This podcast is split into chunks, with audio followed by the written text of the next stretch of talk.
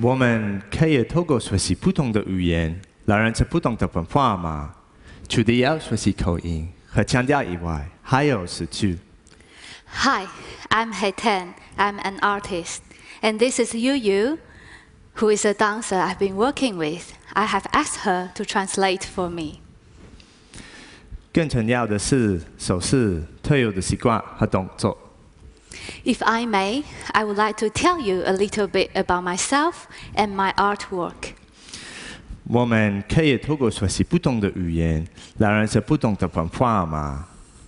I was born and raised near Manchester in England, but I'm not going to say it in English to you, as I'm trying to avoid any assumptions that might be made from my northern accent. 除了要学习口音和腔调以外，还有是去更重要的是手势特有的习惯和动作。 The only problem with masking it with Chinese Mandarin is I can only speak this paragraph, which I have learned by heart when I visiting in China. So all I can do is keep repeating it in different tones and hope you won't notice.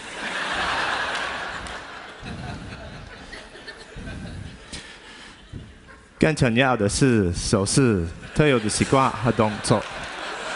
Needless to say, I would like to apologize to any Mandarin speaker in the audience. As a child, I would hate being made to wear the Indian kurta pajama because I didn't think it was very cool. It felt a bit girly to me, like a dress. And they had this baggy trouser part you had to tie really tight to avoid embarrassment of them falling down. My dad never wore it, so I didn't see why I had to. Also, it makes me feel a bit uncomfortable that people assume I represent something genuinely Indian when I wear it, because that's not how I feel. 我们可以透过学习不同的语言，来认识不同的文化吗？ Actually, the only way I feel comfortable wearing it is by pretending they are the robes of a Kung Fu warrior, like Li Mu Bai from that film, Crouching Tiger, Hidden Dragon.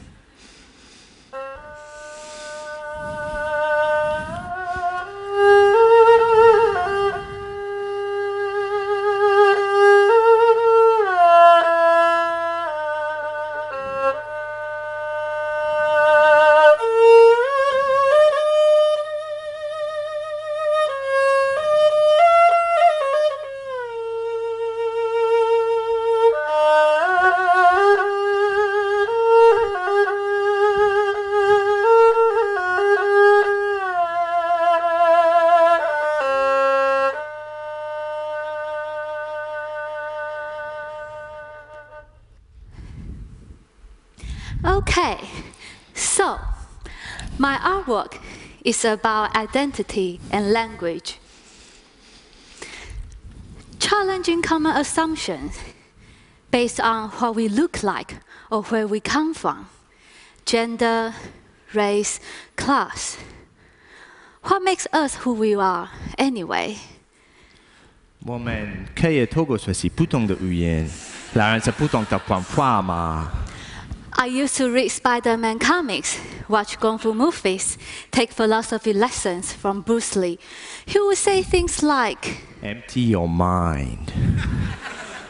Be formless, shapeless, like water. Now you put water into a cup, it becomes the cup.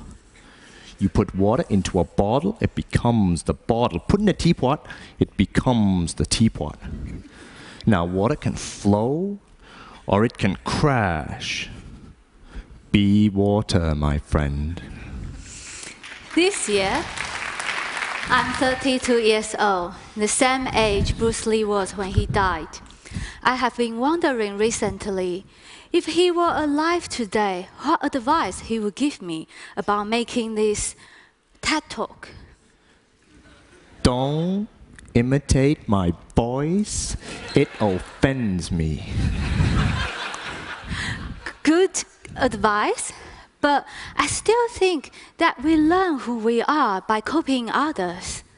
Who here hasn't imitated their childhood hero in the playground, or mom, or father? I have. A few years ago, in order to make this video for my artwork, I shaved off all my hair so that I could grow it back as my father had it when he first emigrated from India to the UK in the 1960s. He had a side parting and a neat mustache. At first, it was going very well. I even started to get discounts in Indian shops. Then, very quickly, I started to underestimate my mustache growing ability and it got way too big. It didn't look Indian anymore. Instead, people from across the road, they would shout things like, Arriba, arriba, andale, andale. Actually, I don't know why I'm even talking like this. My dad doesn't even have an Indian accent anymore. He talks like this now. Um, so it's not just my father that I've imitated. Um, a few years ago, I went to China for a few months, and um, I couldn't speak Chinese, and this, this frustrated me. So I, I wrote about this and um, had it translated um, into, into Chinese. And then I, I learned this by heart, um, like music, I guess. This phrase is now etched into my mind, clearer than the PIN number to my bank card, so I can pretend I speak Chinese fluently. When I had learned this phrase, I had an artist over there hear me out to see how accurate it sounded. I spoke the phrase, and then he laughed and told me, Oh, yeah, that's great. Only kind of sounds like woman. I say, What? He said, Yeah, you learn from woman? I say, yes, so? He then explained the tonal differences between male and female voices are very different and distinct. And then I had learned it very well, but in woman's voice.